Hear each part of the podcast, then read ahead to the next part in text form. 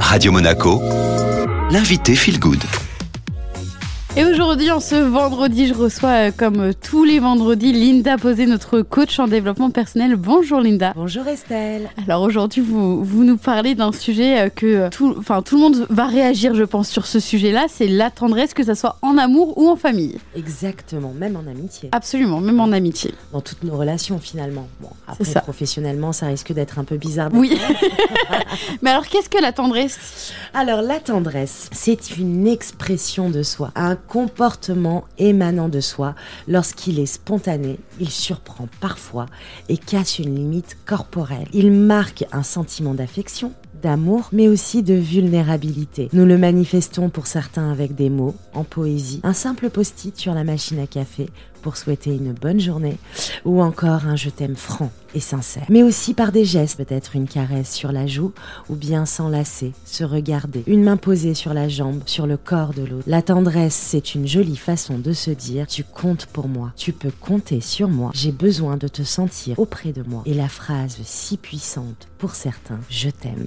Alors Linda, c'est intéressant comme sujet, mais pourquoi abordez-vous cela aujourd'hui? Alors à travers mes accompagnements, Estelle, je reçois des personnes et des couples souvent bien éloignés de ce sentiment d'affection, de cette douceur co-créée qui apporte beaucoup d'apaisement à celui qui donne comme à celui qui reçoit. Certaines personnes ont adopté des comportements froids, distants, fermés, autoritaires et souffrent beaucoup de ce manque de spontanéité et de tendresse. Je les entends me dire mais j'en ai envie, j'en ai besoin, mais je n'ose pas. C'est un vrai sujet car de plus en plus de personnes sont éloignées de ce que eux ressentent comme étant de la vulnérabilité, du ridicule, de l'infantile et même voire de la pudeur. Estelle, êtes-vous une personne affective? Vous nommez souvent d'ailleurs une personne tactile. Oui, je suis peut-être un peu trop tactile euh, au goût de mes amis ou de mon copain. Eh oui, parce qu'effectivement, cela peut déranger. Donc, vous, vous êtes euh, plutôt tactile. Oui.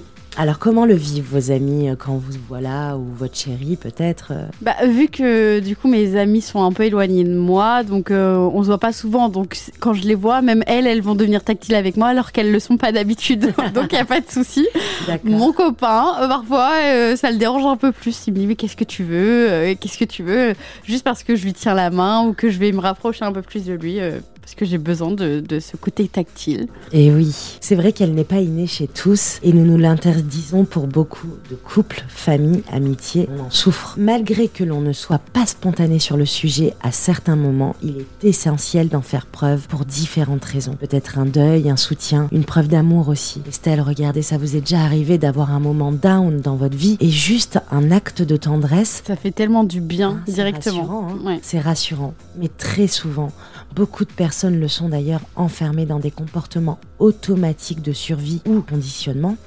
Et la, la personne peut paraître sans cœur ou trop rigide. Et mais ces personnes, souvent, on s'en rend pas compte, en souffrent beaucoup. Elles aimeraient tellement nous prendre dans, nos- dans leurs bras, mais elles n'osent pas. Mais alors pourquoi ces personnes-là sont bloquées ainsi? Alors il y a plusieurs raisons Estelle, hein. il y a la pudeur, la honte, la peur, la vulnérabilité et puis la peur, je dis la peur, mais c'est les peurs. Nos conditionnements en sont pour beaucoup, que ce soit dans le domaine familial, éducatif, sociétal. Si nous n'avons pas reçu de tendresse de nos parents, alors pour une grande majorité des gens, on aura du mal à la, à la donner également, puisqu'on nous sommes conditionnés à être froid et distant. Être, être tendre, c'est gênant, regardez. Votre, votre euh, conjoint vous l'a dit, mais arrête, c'est gênant, tu me déranges. D'autant plus si nous avons grandi, voilà, c'est ce que je disais, hein, dans une famille qui manquait de tendresse. Nous ne sommes pas conditionnés, habitués à en donner et à en recevoir. Peur d'être rejeté. Ah mais euh, qu'est-ce que tu fais? Pourquoi euh, tu me prends dans les bras? Ou euh, pourquoi euh, me dis-tu des,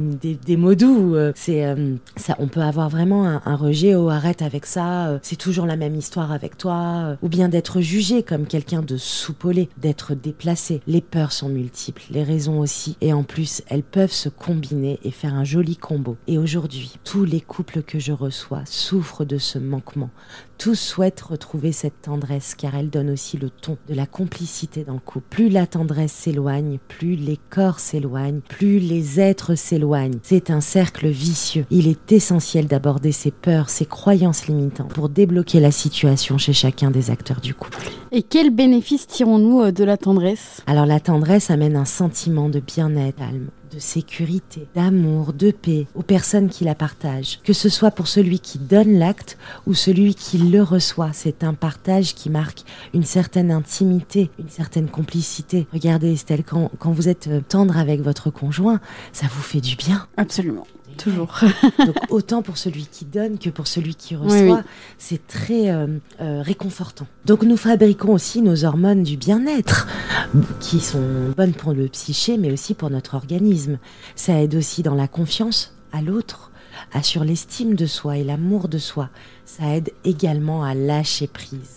Linda, certains couples ne sont pas aussi fans de la tendresse et cela leur convient également. Tout à fait. Alors certains couples ne sont pas, euh, n'ont pas de marque de tendresse par les actes c'est vrai, ils évoluent malgré tout ainsi, mais souvent c'est parce qu'ils n'ont pas conscience des bienfaits de cet acte de complicité et de ce qu'il procure. Souvent ce sont effectivement des personnes qui n'en ont pas reçu, donc ils ne peuvent pas en donner, ils savent pas faire et ne connaissent pas les bienfaits qui en, qui en découlent. Alors, je rappelle que la tendresse n'est pas forcément par le corps. Je veux dire un câlin, une embrassade, par un regard complice et par des paroles. Très souvent, ces couples-là utilisent ces moyens-là pour créer cette complicité et ces marques d'affection. Alors Linda, quels conseils pouvez-vous donner aujourd'hui aux auditeurs pour nourrir la tendresse? Eh bien, ce serait déjà de se rappeler ce pourquoi on s'aime, se complimenter. Par exemple, oh, j'adore chez toi euh, euh, tes blagues, elles me font toujours rire. Ou euh, comment tu fais cette quiche de ta grand-mère? Se regarder, se laisser des petits mots doux. Ou bien une petite citation inspirante qui nourrira le couple avant d'aller travailler. Et puis, ces premières barrières sautées, c'est s'autoriser à se câliner simplement, se soutenir avec une main posée, ou juste d'être à côté ensemble. Oser aimer l'autre juste avec un regard ou une main qui effleure une joue. La tendresse est une façon de dire que je suis humaine, que je te montre aussi que mes émotions sont bien là. Ça nous rend sûrement plus, plus vulnérables, certes, face à l'autre, mais tellement plus vrai, plus authentique et surtout plus accessible. Merci beaucoup Linda.